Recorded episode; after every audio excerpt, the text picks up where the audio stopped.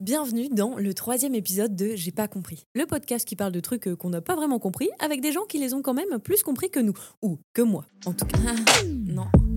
De quoi? C'est pas très très clair. Fais répéter la question. Pardon. Ah oui, d'accord. Euh, non. J'ai pas, pas compris. Alors aujourd'hui, on va parler éco-conception numérique. Et autant vous dire que c'est un sujet que je ne maîtrise absolument pas, hein, comme la totalité des sujets de ce podcast. Mais comme d'habitude, heureusement, je suis très bien entourée. Autour de moi, il y a quatre merveilleuses personnes, elles-mêmes éco-conçues, qui vont m'aider à comprendre tout ça. Bonjour Romain. Bonjour Nolwenn. Alors Romain, qui es-tu et pourquoi es-tu là?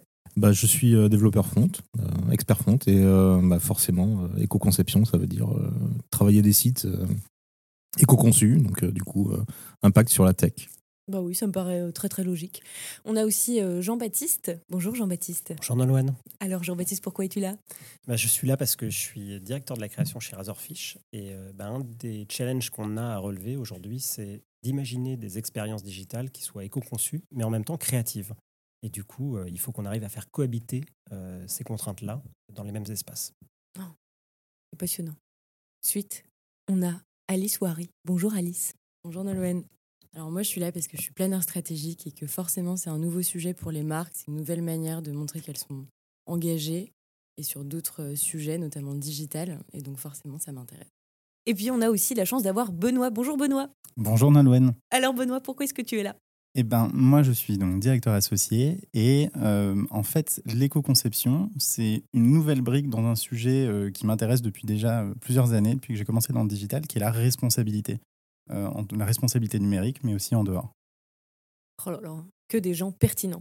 Et vraiment merci à tous d'être là parce que justement je pensais à vous en fait la semaine dernière car je lisais Le Monde sans fin de Christophe Blain et Jean-Marc Jancovici qui expliquent que les émissions de dioxyde de carbone dues digital sont équivalentes à celles de toute la flotte mondiale de camions, ou deux fois la marine marchande mondiale, ou deux tiers des voitures particulières et utilitaires mondiales, ou 2,5 fois les émissions de la France. La moitié de ces émissions provient de la fabrication des terminaux, télé, ordinateurs, smartphones, etc., de la construction et de la maintenance des antennes, de la construction et de la maintenance des câbles, des satellites qui sont essentiellement destinés aux communications, et l'autre moitié provient de l'électricité nécessaire à faire fonctionner ce système.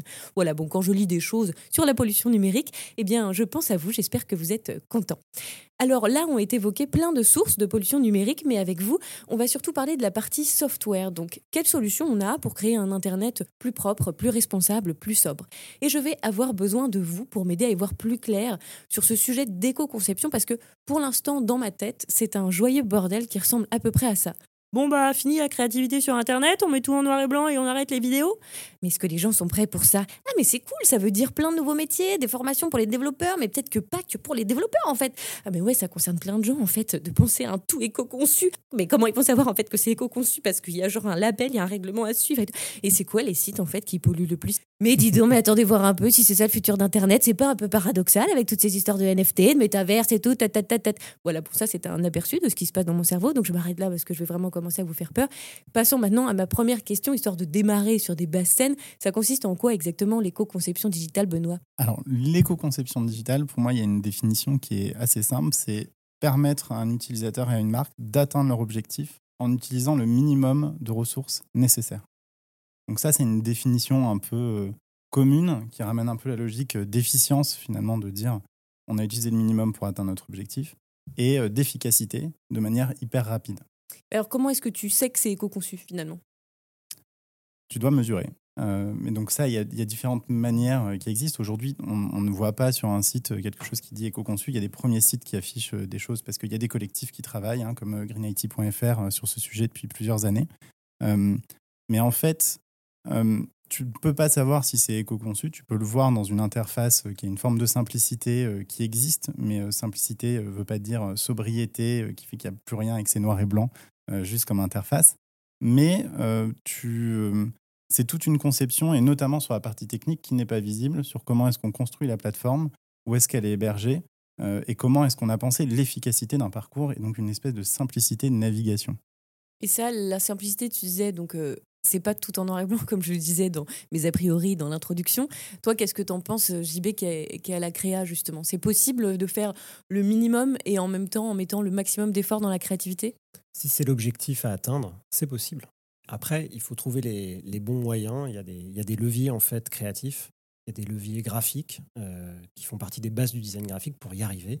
Et euh, aujourd'hui, il y a pas mal de- d'expériences que je trouve assez inspirantes en ligne, qui permettent d'être à la fois euh, assez éco-conçues, assez légères, et en même temps assez waouh, comme on dirait, euh, qui jouent sur euh, les typographies, qui jouent sur les rythmes visuels, qui vont jouer sur euh, bah, aussi les couleurs, qui vont jouer sur euh, le rythme qu'on va créer, qui vont éviter en fait les mauvais patterns euh, visuels qu'on peut imaginer dans des expériences qui sont assez gourmandes. Il y, a- un règlement à suivre, justement, il y a des règles, il y a une espèce de, de, de charte, en fait, pour faire quelque chose d'éco-conçu. Ça existe, ça? Ah, Il n'y a pas de Je vois Romain qui fait non de la Non, tête, donc a- on va, il va répondre à la question Il n'y a pas de charte, mais il y a plein de best practices, en fait. Il y a le, di- le, le guide des designers éthiques qui est quand même super bien foutu et qui permet quand même de se renseigner, de comprendre en fait qu'est-ce qu'on peut faire ou ne pas faire en termes de conception graphique. Mais après, euh, il n'y a pas de loi euh, générale. Quoi. Voilà, tout dépend aussi de l'objectif qu'on qu'on souhaite atteindre. Tu disais non, Romain de la tête, vas-y. Euh, oui, ben, non, il n'y a pas, a pas de, règles ré- réellement. C'est juste, euh, effectivement, comme, comme disait JB, des, bonnes pratiques. Euh, un peu d'intuition. Euh, Il y a charger beaucoup de ressources, ben, effectivement, ça, ça a un impact. Si on réduit le nombre de ressources qu'on utilise pour, euh, pour afficher une page, forcément, ça réduit l'im- l'impact. Donc, il y a des, choses comme ça qu'on peut, qu'on peut faire, mais euh, mais il n'y a pas. Il n'existe pas, à ma connaissance, de, de, de guide qui pourrait dire exactement fais ça, fais ça, fais ça, ne fais pas ça, ne fais pas ça. Parce que là, qu'est-ce qui, qu'est-ce qui pollue le plus aujourd'hui quand on va, quand, quand je vais sur Internet, qu'est-ce qui fait que je pollue? C'est quoi? Quand je regarde des vidéos, quand euh, il y a toute une expérience immersive euh, sur un site C'est, quoi en fait? Alors, il faut s'entendre sur le terme de pollution. hein. Le, le carbone, c'est normal dans la vie, en fait. de- en respirant, on produit du carbone, donc euh, c'est pas de la pollution réellement. Euh, mais ça, ce que ça fait, c'est que ça consomme beaucoup d'électricité. Et, euh, et cette électricité, après, elle est produite euh, et, au moment de sa production, il y a éventuellement du carbone qui est, euh, qui est, qui est émis. Donc c'est pas une, pollution directe de l'application sur laquelle on est, on est en train de travailler. hein. Ah, C'est vrai que si, si on regarde, en fait, il faut, on est obligé de, de regarder toute la chaîne de valeur. Si on, veut comprendre où est la pollution, on distingue différentes étapes. Il y a toute la phase de production du- de, votre téléphone, de l'ordinateur et de donc, tout ce qu'il faut, les minerais, l'extraction, qui est aujourd'hui la zone où il y a le plus de production de CO2. Donc là, c'est pas là-dessus qu'on a la main quand on fait le software euh, directement. Il y a toute la partie euh, usage et maintenance de ces devices euh, et du site qu'il va avoir, donc qui est moins consommatrice en termes de, de, on va dire, de, de minerais, de tout ce qui peut exister, mais qui est consommateur d'électricité, comme disait Romain. Et après, il y a la partie recyclage. Qu'est-ce qu'on fait de tous ces produits une fois qu'on l'a fait? Euh, La partie software qui est au centre, finalement, peut paraître la moins consommatrice sur le papier, mais euh, c'est celle où on a la main aujourd'hui quand on est une marque et qu'on veut travailler sur de l'éco-conception web. Euh, et, la première étape, c'est du coup de travailler sur ces sites, ces interfaces qu'on propose pour faciliter le fait qu'on n'ait pas passé le minimum de temps sur cet écran. Tu parlais des, best practices justement. Alors c'est quoi les best practices vraiment Enfin là, c'est pas forcément à toi que je pose la question, Benoît, mais peut-être Alice. Tiens, est-ce que tu as un point de vue sur les best practices aujourd'hui qu'on peut utiliser euh, bah, quand il s'agit de faire de l'éco-conception et de faire potentiellement un site ou une app euh, éco-conçue? Euh, Moi, je vais surtout se compléter euh, ce que Benoît disait juste avant. En fait, le fait d'éco-concevoir un site, ça permet aussi de pas bousculer et en tout cas accélérer l'obsolescence de, de nos téléphones, de nos, de nos ordinateurs. Plus un site il va être mal conçu et plus il va faire ramer nos ordis. Et on ne change pas nos ordinateurs euh, parce qu'ils marchent plus, on les change parce qu'ils rament. Et donc finalement, plus les sites vont être nombreux à être mieux conçus, plus ils vont, être rapides et moins ils vont euh, faire ramer nos ordinateurs, nos téléphones, et moins on va les changer. Et comme tu disais, Benoît, c'est à ce moment-là en fait que ça pollue le plus dans le, dans le cycle de vie, au moment de la production et aussi au moment du recyclage qui est encore assez compliqué. Et donc le fait de changer moins rapide, enfin moins euh, souvent euh, au bout de plus longtemps nos, appareils, euh, ça permet de, justement euh, baisser un petit peu le, euh, le- l'empreinte carbone du numérique. En fait, ça rejoint un peu le thème. Tu as parlé de, la BD euh, Blain Jancovici. Euh, c'est le sujet finalement de la croissance infinie qui, se- qui repose sur des ressources qui, elles, ne le sont pas. Et donc, il y a toute cette idée de comment on arrive à maintenir plus longtemps nos appareils, ce qu'on fait dans, dans nos usages, dans notre quotidien, pour ne pas avoir à produire sans cesse des nouvelles choses euh, et euh, du coup euh, polluer. Mais du coup, là, c'est peut-être plus pour vous cette question-là, euh, Romain et JB, c'est comment est-ce qu'en fait cette transition-là et comment est-ce qu'on fait euh, concrètement quoi? Parce que là, euh, je ne vois pas encore, vous me parlez de best practice, potentiellement de typo. Tout à l'heure, tu disais qu'ils prennent moins de place. En fait, c'est quoi concrètement? Puisqu'il n'y a pas de règles à suivre, il n'y a pas de label où on peut dire, OK, ça c'est éco-conçu, c'est bon et tout. Mm. En fait, comment on fait quoi? Demain, je, je, lance un site, comment je fais? Alors, le, le, label est en, est en cours. Hein. C'est quelque chose qui va arriver. Ah, voilà une excellente nouvelle. il y a déjà du travail qui est, qui est en cours là-dessus. Euh, pour quand, je ne sais pas, mais, euh, mais euh, on y travaille. et on peut mesurer. Hein. Il y a des outils qui, qui permettent de mesurer si un, site est éco-conçu ou pas.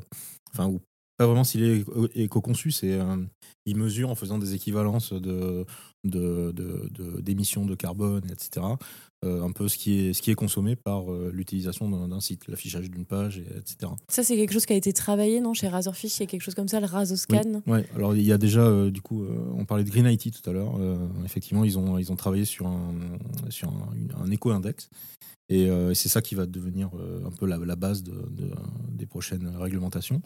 et il y a des outils pour mesurer l'éco-index effectivement d'une page. Ça existe. Et chez nous, nous avons wrappé, on va dire, ce, cet éco-index dans, dans, un outil qui s'appelle le Razoscan.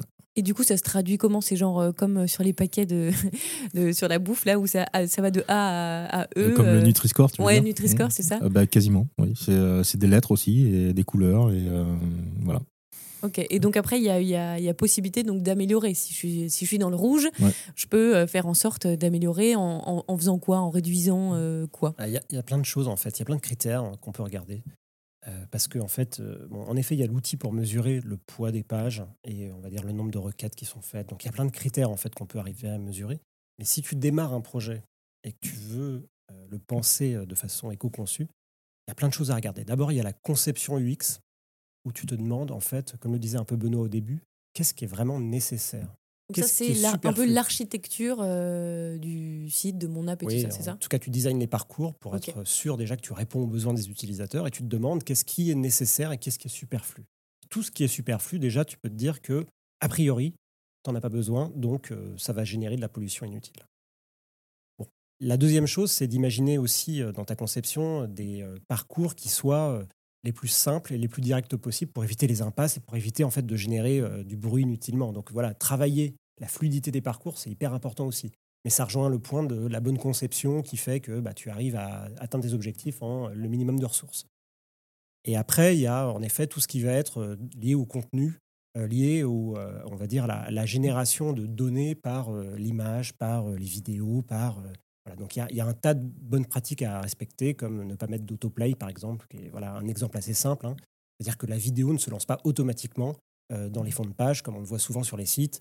Voilà, ça, ça on sait que bah, ce n'est pas une action qui est requise par l'utilisateur et qui est chargée directement euh, sur, euh, sur, dans l'expérience. Donc voilà, c'est ce genre d'action qu'on peut essayer de limiter pour faire en sorte que l'utilisateur soit en contrôle finalement de ce qui déclenche ou ce qui ne déclenche pas et qui évite, si tu veux, que naturellement on génère des plateformes qui euh, surconsomment inutilement. Ça amène quelque chose en fait d'assez vertueux. Et je crois que c'est ça aussi qui est, hyper clé dans cette démarche. Hein. c'est on remet l'utilisateur au centre. Jean-Baptiste, là, dans ce qu'il a expliqué, il l'a dit plusieurs fois, mais on repart bien du besoin de l'utilisateur et répondre de manière efficace à ce besoin pour pouvoir y arriver. Ça allait être justement ma question en vrai pour Alice, c'est euh, est-ce que les gens sont prêts quand même pour ça Et est-ce qu'ils savent aujourd'hui, en fait, que finalement, bah, quand ils vont euh, sur un site internet, alors si je, si je fais les raccourcis, même si on m'a très bien expliqué tout à l'heure que ça pollue pas directement, c'est lié à l'électricité, tout ça, tout ça, mais est-ce que les gens sont aussi prêts pour ça? Euh, Est-ce que les gens sont prêts? Ben, euh, Je pense. en fait, pour l'instant, on leur pose pas trop la question. Ils savent pas vraiment. En fait, c'est un petit sujet encore. On ne sait pas encore énormément que ça pollue le digital. En revanche, euh, moins ça se voit, mieux c'est. Je pense en fait, typiquement, un exemple parfait, c'est euh, on réserve un billet de train. Le but, c'est d'avoir le moins de pages possible, que ça aille le plus vite possible et qu'on trouve les informations euh, le plus rapidement possible. L'éco-conception, ça va complètement dans ce sens-là. C'est ce que disait JB. Il n'y a pas de pollution de petites choses qui servent à rien. Il y, a, y, a, des parcours qui vont le plus vite possible avec des pages simples. bien sûr, ça peut être immersif aussi en même temps. Donc en fait, plus une page va être éco-conçue, plus elle va être simple et plus elle va être agréable à, utiliser pour les gens. Donc en fait, bien sûr qu'ils sont prêts en fait à un internet plus simple, plus rapide, plus, euh, plus responsables euh, en plus, une fois qu'ils le sauront. Et tu vois, on parlait du, Nutri-Score du digital, le score qui va commencer à apparaître. C'est à ce moment-là, en fait, que les gens vont, le comprendre et à ce moment-là qu'ils vont commencer à être prêts, voire même potentiellement, on peut l'imaginer, à choisir euh, les sites sur lesquels ils vont, euh, ils vont aller. Enfin, je pense qu'il y a aussi un point quand même, c'est que là, on se parle beaucoup de sites serviciels, mais il y a tout un pan en fait de, bah, du digital qui euh, n'est pas forcément là pour euh, bah, te faire accomplir des actions servicielles, réserver un billet de train, etc. Il y a aussi pas mal d'expériences qui sont là pour te captiver, euh, pour te vendre des choses, pour te faire passer du bon temps, pour te faire faire du gaming. Donc, en réalité, c'est là où je pense que l'éco-conception, elle, euh, elle, elle trouve un peu ses limites parfois dans les expériences. Et elle n'est pas tout le temps euh, au service de la radicalité de l'éco-conception. Et donc ça, c'est tout, je trouve, le, vrai sujet en fait de l'éco-conception aujourd'hui dans le digital. Euh, comment est-ce qu'on arrive à le- lui faire rencontrer tous les besoins euh, bah, en fait, de, nos usages d'Internet aujourd'hui, que ce soit aller sur les réseaux sociaux, que ce soit consommer du contenu sur Netflix, que ce soit voilà, découvrir un véhicule en 3D, euh, voilà, faire de l'expérience riche, on va dire. Ça, c'est quelque chose qui est, absolument clé euh, comme réflexion. J'ai le sentiment quand même que c'est un sujet qui est apparu très fortement côté marque. Il y a nécessité d'amener une raison d'être euh, de plus en plus dans leur statut. Enfin, en tout cas, en France, il y a la loi pour. euh, Et, c'est beaucoup eux, d'ailleurs, qui sont venus nous voir en nous disant euh, qu'est-ce que ça veut dire sur notre activité sur le web?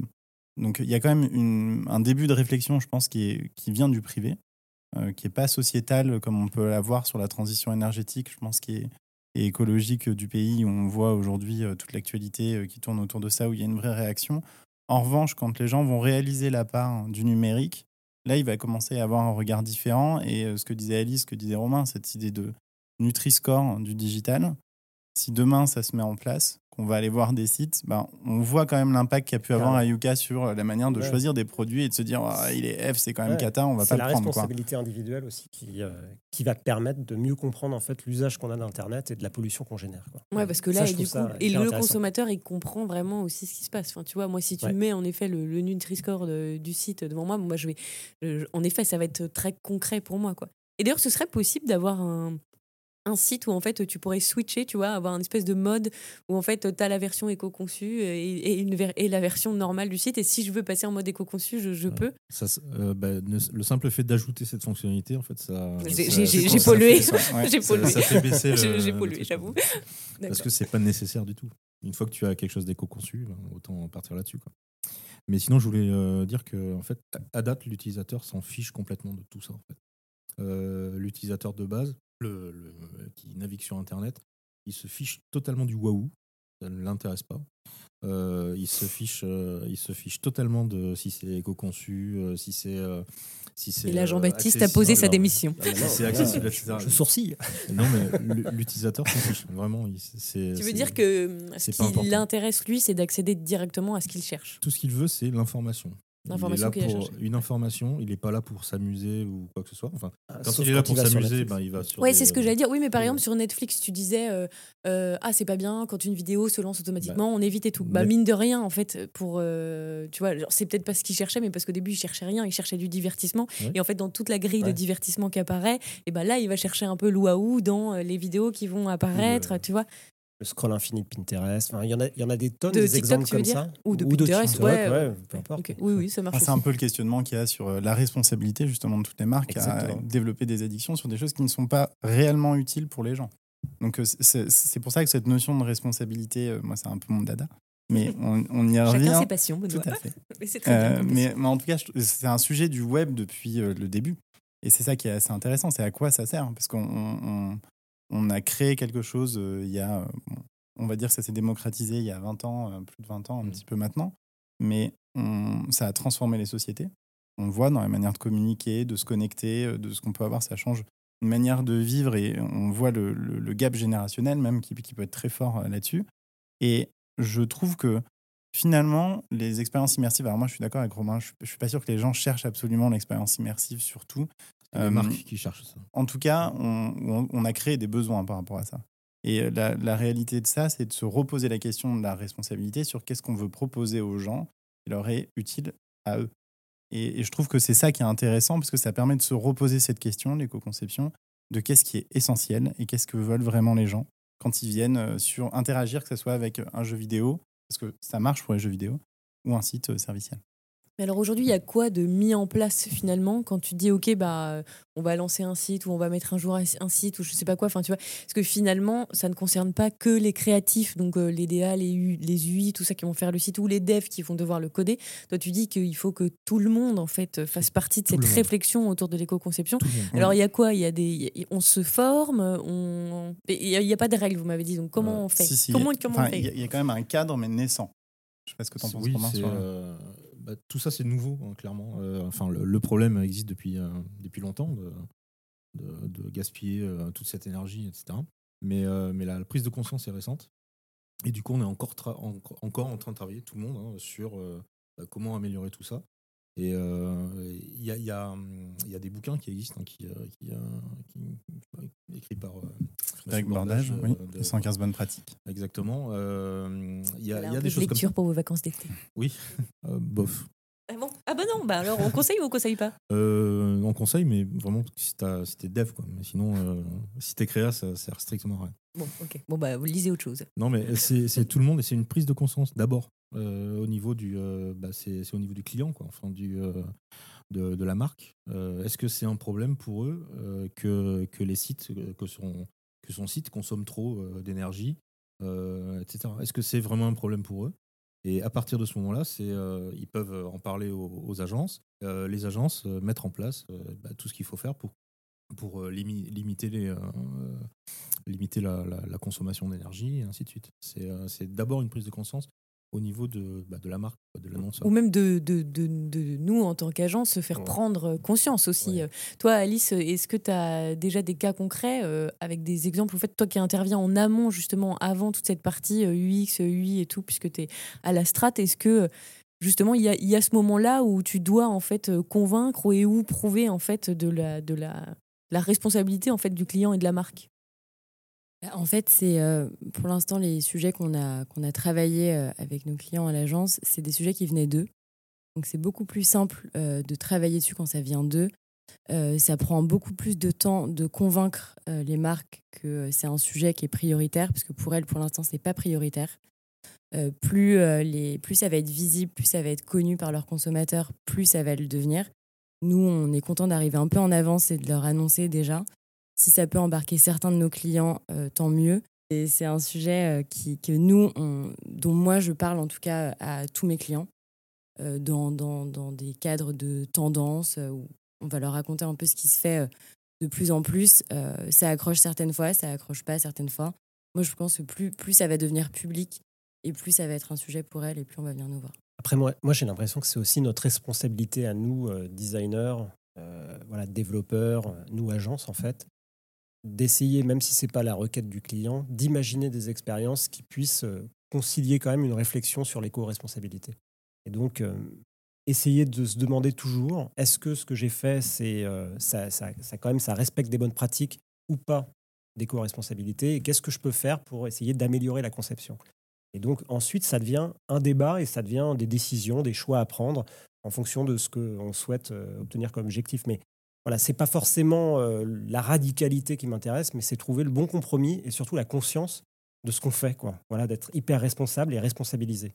Et donc en effet, il y a tout un volet sur euh, la formation des designers euh, parce que c'est eux au final qui vont faire la conception et qui vont proposer des choses qui vont être acceptées ou non et qu'on va coder derrière. Donc euh, on est obligé quand même d'avoir, je pense, une une forme d'éthique dans la façon dont on bosse aujourd'hui euh, qui euh, est pas euh, et qui commence à être enseignée dans les écoles hein, quand même je, pour Ouais. faire quelques jurys etc étudiants on s'aperçoit quand même que les jeunes designers ont vraiment une vraie notion de ce qu'est l'éco-responsabilité ils ont peut-être pas tous les tips mais en tout cas voilà, Ils vont peut-être directement à l'essentiel euh, et tout ça. par- Ouais, en tout cas, ils sont sensibilisés, ils savent que c'est important. Et donc, euh, je trouve que c'est déjà une bonne, euh, un bon signe. Et est-ce que ça change aussi euh, Pardon, Benoît, tu voulais dire un truc? Oui, non, j'allais, je rebondirais juste, euh, parce qu'on on parlait de devoir, et je trouve que en- nous, en tout cas, dans notre posture, c'est, c'est, c'est plus une nécessité.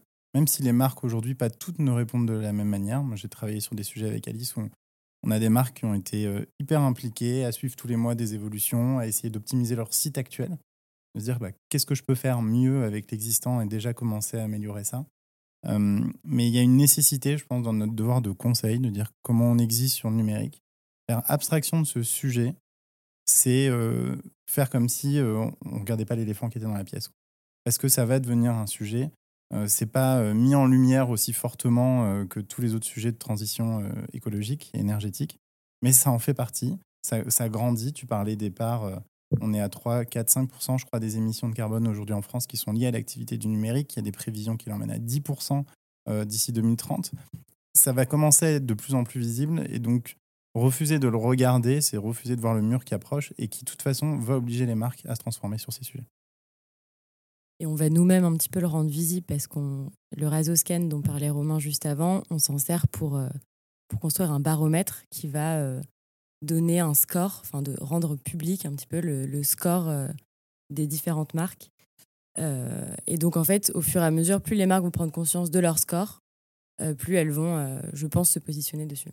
Euh, attends, juste pour bien comprendre, là, le, baromètre, c'est quoi? C'est que vous avez en fait analysé des, sites et que vous, allez donc rendre public le Nutri-Score euh, digital de chaque site, c'est ça?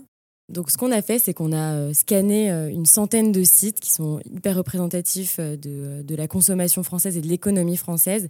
Et ça, c'est une première base, c'est un premier référentiel qui va, on espère, faire bouger les choses, donner un premier élan euh, quand, les, quand, les, quand les marques euh, comprendront euh, le, le score qu'elles ont eu et l'impact qu'elles peuvent avoir sur celui-ci. Eh ben, très bien tout ça, de belles perspectives. J'étais en train de me demander justement, Romain, juste avant, euh, est-ce que ça change aussi, on a parlé de la partie très créa, euh, UIDA, est-ce que ça change aussi la manière de coder en fait euh, euh, en dev? Alors il y a tout le côté front, back, full stack, tout ça, tout ça. Tu vas nous expliquer Alors, euh, en vrai, pas énormément. Ah ouais, ok.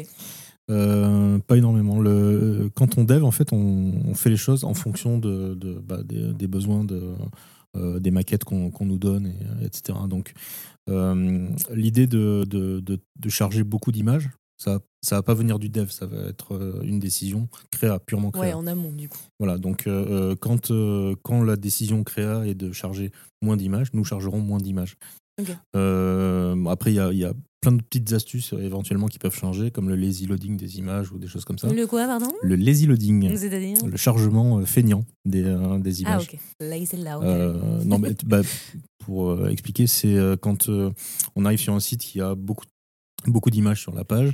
euh, en fait, on va uniquement charger les premières images qui sont visibles dans, dans l'écran Et, euh, et attendre que l'utilisateur euh, scrolle euh, bas- plus bas dans la page pour charger les nouvelles pages, qui, les nouvelles images qui sont, euh, qui sont, qui sont utilisées, qui sont affichées à l'utilisateur. Il y a d'autres trucs comme ça?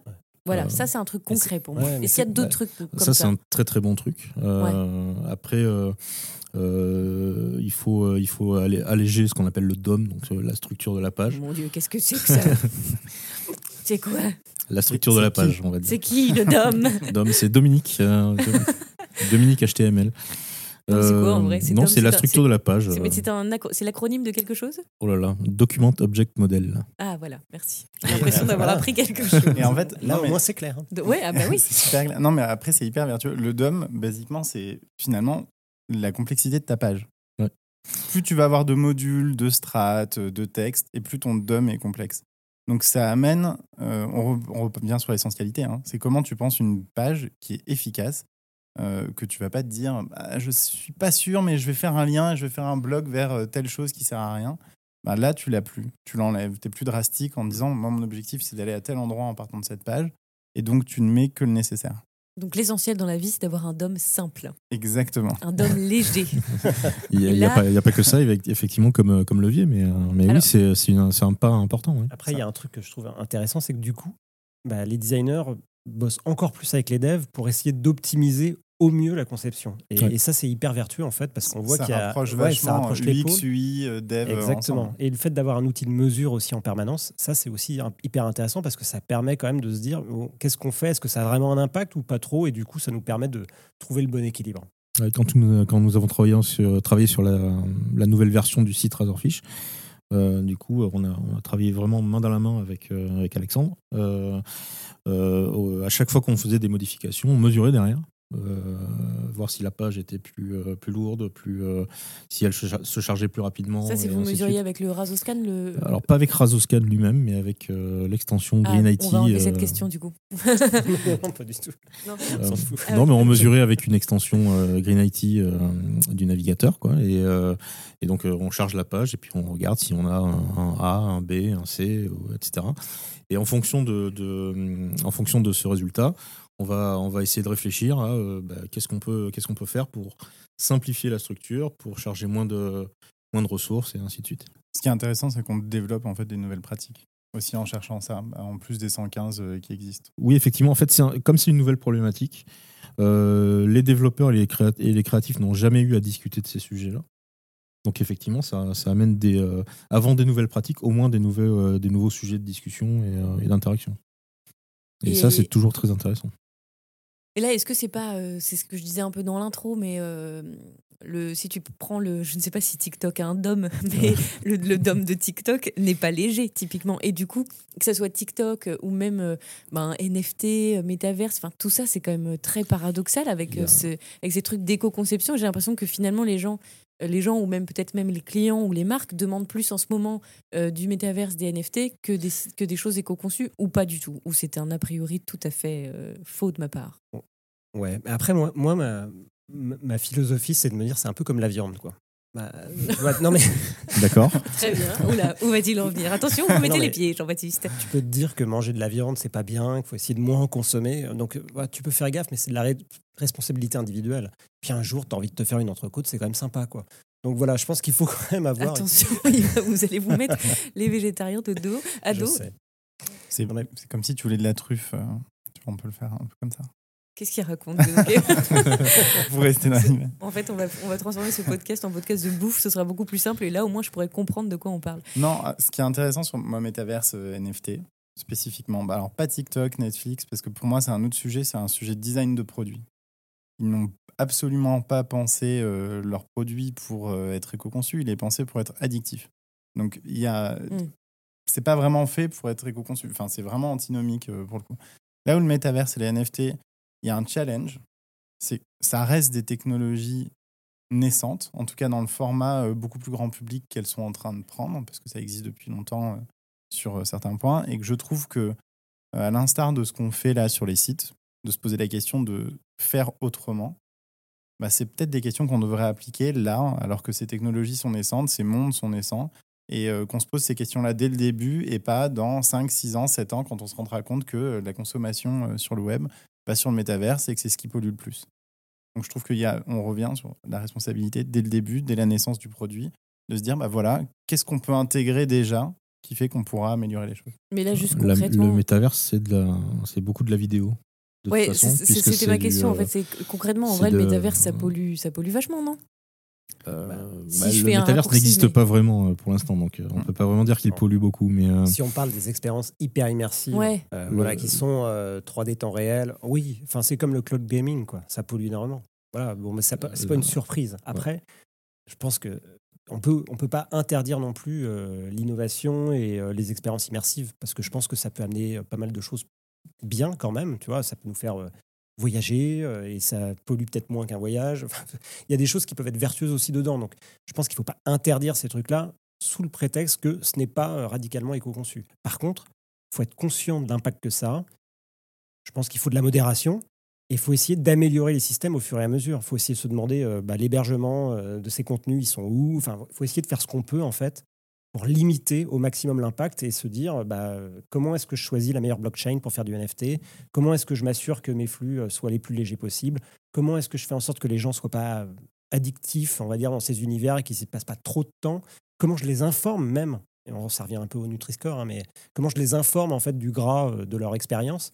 Euh, Voilà, je pense que c'est un peu ça euh, l'enjeu d'aujourd'hui, quoi. En fait, de le penser comme, quelque- comme de l'éco-conception, quoi, d'y mettre euh, dedans l'éco-conception, D'y mettre de la responsabilité. de la responsabilité, de la sobriété, un peu. C'est ça, c'est tu- ouais, enfin éco-conception, c'est il y a conception dans le terme. hein. C'est donc ça ça prend le sujet de, de très tôt.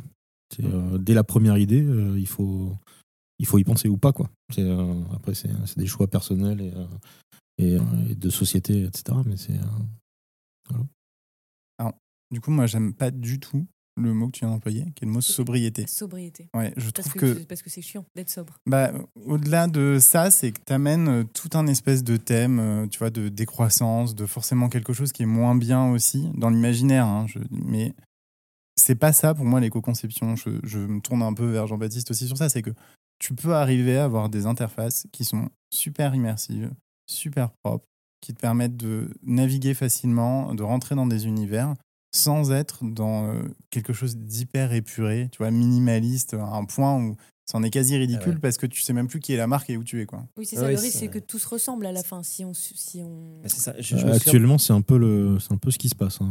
Pour euh, pour avoir euh, benchmarké pas mal de, de sites qui se qui parlent de, de ce sujet ou qui euh, qui se positionnent sur ce sujet. Il y a il y a beaucoup des beaucoup d'efforts créatifs en ce moment qui sont euh, sur des sujets très très épurés. Après, après, moi, j'ai- hein. toujours en tête le site euh, de Volkswagen Canada euh, sur l'éco-conception où euh, voilà, on arrive avec une page qui est en noir et blanc avec des images qui sont en ASCII, donc euh, voilà, en, en petits caractères euh, voilà, de code. Enfin, ça doit pas être ça l'éco-conception, quoi. Ça peut pas être ça. Et je pense que personne n'a envie de ça. On n'a pas envie de revenir au Minitel. Mais c'est pas ça hein, l'éco-conception parce que pour faire ton image en, en caractère là, en fait du coup il faut rajouter plein d'éléments dans le DOM. Ah, et en plus, ouais. Oh, je le savais même pas. Moi, je trouve qu'il y a plein de sites. Le problème, c'est qu'il y a plein de sites aujourd'hui qui s'annoncent éco-conçus, qui sont quand même une espèce un peu de caricature de euh, ce qu'est les conceptions, Ouais. euh, qui prennent des codes d'éco-conception de print. Par exemple, euh, je vais prendre une typo, il y a des trous dans la typo. En fait, c'est des fausses idées. Sur le web, il n'y a pas besoin de ça. On charge, c'est un fichier. Alors que dans le print, effectivement, si on imprime, ça consomme moins d'encre. Donc, euh, il y, a, il y a plein de petites choses comme ça, de, de fausses idées qui viennent, mais qui sont pour moi des coups de communication. Mais le travail de fond, de se dire on simplifie, dans le sens on gagne en efficacité et en efficience, c'est ça le sujet et c'est ça qu'on doit arriver à amener quand on parle d'éco-conception aujourd'hui. Mais c'est un peu la même chose avec le dark mode en fait. Il y a plein de marques qui se sont mises à faire du dark mode en disant euh, c'est comme ça qu'on. Enfin voilà, maintenant, notre site il est plus green, il est plus clean. Et en fait, pas du tout. euh, finalement, euh, enfin, je pense que Romain, tu quelque chose à dire dessus. Mais euh, enfin, nous, c'est comme ça qu'on est venu nous voir plusieurs fois en nous disant euh, moi j'aimerais faire du dark mode pour être éco-conçu. Et nous, on leur a dit mais en fait, non, il y a tout un tas de choses Ça à ça n'a faire. rien à voir du tout. Voilà, exactement. Du confort pur en fait. Ça, ça efface les couleurs de l'expérience, ça enlève les contrastes entre les différents, les différents boutons, les différentes choses qu'on est censé voir.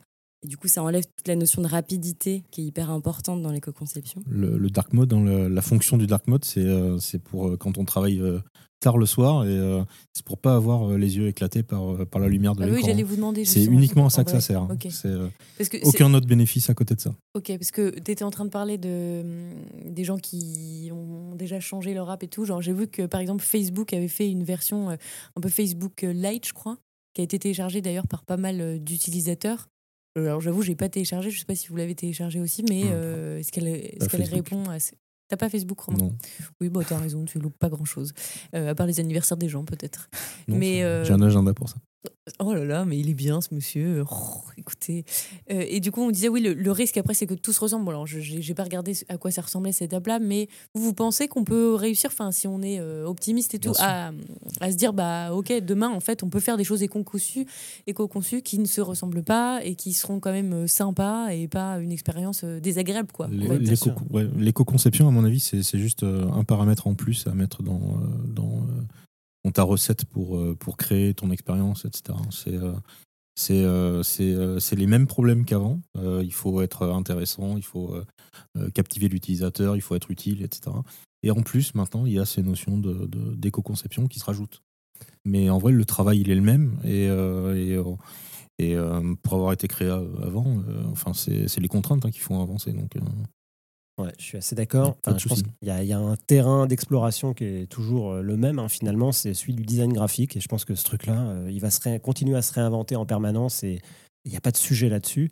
Et moi, ça me rappelle un peu quand on a commencé le web. euh, Enfin, moi, ça fait euh, vraiment des années. Et du coup, on, on- bah, on mesu- non, mais on mesurait tout parce qu'en fait, on faisait des, des expériences qui étaient censées être légères à charger, parce qu'il fallait tout charger avant. Et Mm. du coup, on avait déjà ce, bah, ces réflexes-là d'essayer de se demander euh, bah, combien ça pèse en fait ce qu'on fait. Donc on se limitait beaucoup. Ça nous empêchait pas d'être créatifs et je pense que demain, ça va pas non plus nous, nous, nous obliger à l'être. Et vous croyez qu'il y aura justement des nouveaux métiers, peut-être euh, dans ce, dans ce sens-là, alors que ce soit en amont pour euh, peut-être euh, justement penser à un tout éco-conçu ou, euh, J'espère que non, franchement. Non? Ah ouais? Pourquoi? Bah, je veux pas que ça devienne un, un sujet. Enfin, je veux pas. C'est. euh, faut pas que ça devienne un sujet euh, juste qu'on une checkbox. hein, allez hop, on fait on fait de l'éco-conception. Faut euh, faut que ce soit euh, quelque chose qui est porté par tout le monde en fait. Ouais, c'est une évolution de l'expertise pour moi. On travaille sur le web, on doit intégrer, euh, donc on se parle d'éco-conception, mais il y a le- enfin, la notion d'accessibilité L'accessibilité oui, est liée à ça, dans la responsabilité numérique. Et d'ailleurs, les deux sont hyper vertueux ensemble, hein, parce que si on, on éco-conçoit, on peut se retrouver à, à résoudre des problématiques d'accessibilité. Moi, je crois qu'il y a un challenge qui est super intéressant en ce moment, par rapport à ce que disaient Romain et, et Jean-Baptiste, c'est on est en train de redéfinir des nouvelles contraintes qui finalement nous amènent à créer un nouveau terrain de jeu. Donc c'est une manière de se réapproprier le web aussi et de le penser. Et je trouve que c'est l'essence même du web. Ça a été créé par des utilisateurs pour d'autres utilisateurs et avec les contraintes les, les évolutions qu'il y a pu avoir. Et je trouve que là, on revient un peu dans ces phases-là et qu'on est dans cette nécessité de le réinventer avec des nouvelles contraintes. Non, j'allais dire que c'était. euh, C'est peut-être pas que lié au web. Je pense que dans le design produit, dans l'architecture, en fait, bah, dans tout ce qui nous entoure, je pense que cette problématique de faire de la conception qui soit plus responsable, de toute façon, elle est, euh, globale. Et euh, je pense que c'est voilà le, digital évidemment c'est la part qui nous concerne nous, mais je pense que ça ça remet pas en cause la créativité. Le design c'est ça, c'est penser en fait les choses pour qu'elles soient les plus efficaces possibles dans leur fonction. Et donc, euh, bah, je pense que bah, l'éco-responsabilité, ça prend. c'est un nouveau critère, finalement, pour essayer de définir ces expériences. Mais après, ça revient un peu à ce qu'on disait au début. C'est que finalement, c'est pour ça que je demandais si ça allait quand même amener à des nouveaux métiers. C'est parce que, mine de rien, bah, tu es quand même obligé de former les gens, en fait. Tu vois, aujourd'hui, si tu le fais pas, en fait, bah, les gens, ils sont, ils sont pas au courant, quoi, euh, que ça existe. Et surtout, puisque vous me disiez qu'il n'y a pas de règles, le label est en train peut-être de se mettre en place. Mais euh, c'est pour ça que je me demandais si ça allait être en fait porté comme par un garant ou par quelqu'un qui va pouvoir accompagner les gens. En fait, du coup, chaque entreprise ou chaque agence a, euh, a, ce, a, ce- a ce devoir, entre guillemets, d'éduquer du coup sur l'éco-conception, non? Euh, Bah, il y en a au niveau du groupe, d'ici, hein, qui existe. Euh, mais je pense que de toute façon, la formation, elle va venir, comme notre très cher gouvernement vient d'annoncer qu'ils allaient tous former aussi euh, sur les problématiques de transition écologique. Donc c'est c'est la même chose, c'est venir enrichir des expertises de tout le monde. Et je pense que c'est à chacun de se l'approprier et de dire voilà quelle application concrète ça va avoir dans mon métier, de ce que ça change. Pas, Alice, toi, tu vas forcément avoir des changements aussi dans ton métier. Bah, moi, je pense, ouais, voilà, moi, je pense que c'est pas des nouveaux métiers qui vont arriver, mais par contre, c'est comment est-ce qu'on réapprend les métiers qu'on fait aujourd'hui d'une manière un petit peu différente. Les étudiants, je pense qu'ils sont ravis d'apprendre qu'il y a une phase, enfin une, une brique euh, responsable dans les métiers qu'ils vont faire aujourd'hui. Enfin, je le sais parce que je leur ai déjà parlé et quand on leur a amené le sujet, ils étaient ravis de, de savoir qu'en fait, ils allaient avoir en plus euh, cette, cette case qui est déjà cochée qui se préparent et qui vont devoir creuser eux en évoluant dans leur métier. C'est pas, euh, c'est juste une nouvelle matière de faire, une nouvelle manière de faire ce que ce qui- ce qu'ils apprennent déjà à faire en fait. Il y aura peut-être aussi une régulation qui sera faite au niveau de l'Europe. Euh, et donc ça, c'est aussi un sujet euh, qui va contraindre les gens aussi à vraiment s'intéresser au sujet s'ils veulent pas voir des amendes ou en tout cas euh, devoir faire des changements sur leur plateforme digitale pour être dans le cadre de la loi. Donc ça, je pense que c'est aussi un, un- signal qui pourrait arriver et qui va, qui de toute façon va forcer tout le monde à s'y mettre. Du coup, on se refera un petit podcast dans quelques années sur euh, l'éco-conception euh, V2 pour voir si euh, ça a changé notre manière de vivre sur les sites internet et de les utiliser avec un DAM, non, un DOM, un DOM léger. Je, je vais faire un épisode, j'ai pas compris les DOM, je crois. Mais non, en vrai, j'ai bien compris, merci beaucoup. Et j'ai compris plein, plein de trucs aujourd'hui sur l'éco-conception. Donc, merci franchement à vous tous. Et avant de se quitter, est-ce que vous pourriez donner chacun, de manière très concrète, un peu vos tips justement sur ce sujet-là, qu'on reparte avec quelque chose, vous voyez? Bah, alors moi, je pense que le, le- le premier, c'est de se confronter à la réalité et pas avoir peur de ça. Donc, euh, on a parlé de- des outils de scoring qui existaient. Pouvoir regarder, de se dire qu'est-ce qui est à ma main? Et je- ça fait un peu peur toujours, euh, la big picture de je vais transformer euh, et je vais faire de l'éco-conception, mais il faut se dire qu'est-ce qui est à ma main et qu'est-ce que je peux faire. Parce que tous ces sujets-là, il suffit juste de commencer et c'est la petite pierre qui va rouler tout en haut de la montagne qui va devenir C'est plus grosse à la fin. C'est beau, mais quel poète, Benoît? Romain, Euh, moi, je pensais euh, essayer de, revoir un petit peu nos façons de, considérer les, les nouveaux navigateurs comme euh, l'environnement de base pour, euh, pour, travailler, les, nouveaux, les dernières versions d'iOS, etc. Peut-être qu'on pourrait étendre un peu nos, notre, comment dire, nos cibles sur des versions de navigateurs et de systèmes d'exploitation un peu plus vieux pour permettre ben, aux gens de garder leur device un peu plus longtemps. Il ne faut pas faire des mises à jour donc? euh, on peut faire des mises à jour, mais c'est euh, voilà, c'est un écosystème qui a moins besoin du dernier truc pour fonctionner et qui peut fonctionner sur des machines plus euh, plus vieilles. Ok, trop bien. Comme ce que disait Alice en effet au début sur en fait l'impact du software sur le hardware finalement. Oui, je, trouve que... Et toi, JB moi, j'ai deux choses. La première, c'est de se poser des questions sur ce qu'on consomme tous les jours et donc, du coup, d'être dans cette démarche de responsabilité personnelle dans ses usages parce que ça, ça force à se poser des questions aussi. Je trouve ça assez sain. Et puis la deuxième chose, c'est de prendre cette contrainte vraiment comme une euh, opportunité d'être plus créatif mmh. et de se demander bah, comment est-ce que je retourne cette contrainte pour en faire euh, finalement de la nouveauté, quoi, pour réinventer un petit peu les règles et pour euh, faire en sorte que tout à coup ce soit quelque chose de, nouveau qui en sorte. Quoi. Donc je trouve que c'est assez, ça peut être inspirant. Et éviter d'être proche du mot que Benoît déteste, c'est-à-dire la sobriété. Déteste qui. Et enfin, Alice. Bah, moi, je pense que déjà, on a beaucoup parlé de scores et je pense qu'il faut absolument pas se limiter à ces scores-là. Euh, y a une fois qu'on a une première base, euh, le but c'est pas forcément de jouer avec, c'est surtout d'aller chercher, de creuser euh, tout ce qu'on ne sait pas encore aujourd'hui, toutes les règles qui n'existent pas vraiment en créa, en tech, pour, euh, pour euh, améliorer tout, tout, toutes les expériences et qu'elles soient les plus éconçues possibles.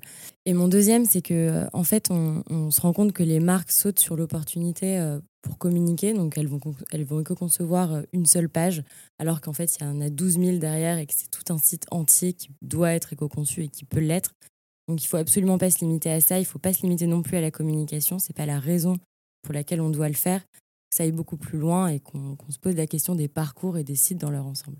Ça me fait penser, euh, je, rebondis, je rajoute un autre point. Il y a quelque chose d'important aussi qu'on où il faut vraiment un peu creuser, et ça fera peut-être l'objet d'un autre podcast, mais c'est nos outils de production, euh, la façon dont on travaille sur les projets, sur les expériences. Comment est-ce qu'on peut améliorer aussi euh, bah, notre, notre empreinte carbone? Je vois qu'on utilise plus en plus d'outils qui marchent dans le cloud, comme Figma.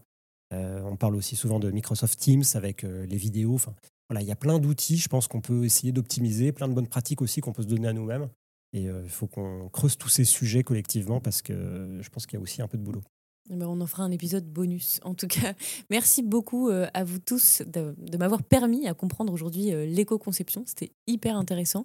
Je pense que la prochaine fois qu'on se retrouvera, ce sera pour un sujet qu'on a un peu évoqué aujourd'hui, mais on en a juste un tout petit peu parlé. C'était le métaverse. Encore un sujet que je ne maîtrise pas, décidément. Je n'ai rien compris. En tout cas, en attendant, bah, je vous dis euh, bisous. bisous. De quoi? C'est pas très très clair. Répétez la question. Pardon. Ah oui, d'accord. Euh, non, je sais pas, j'ai pas compris.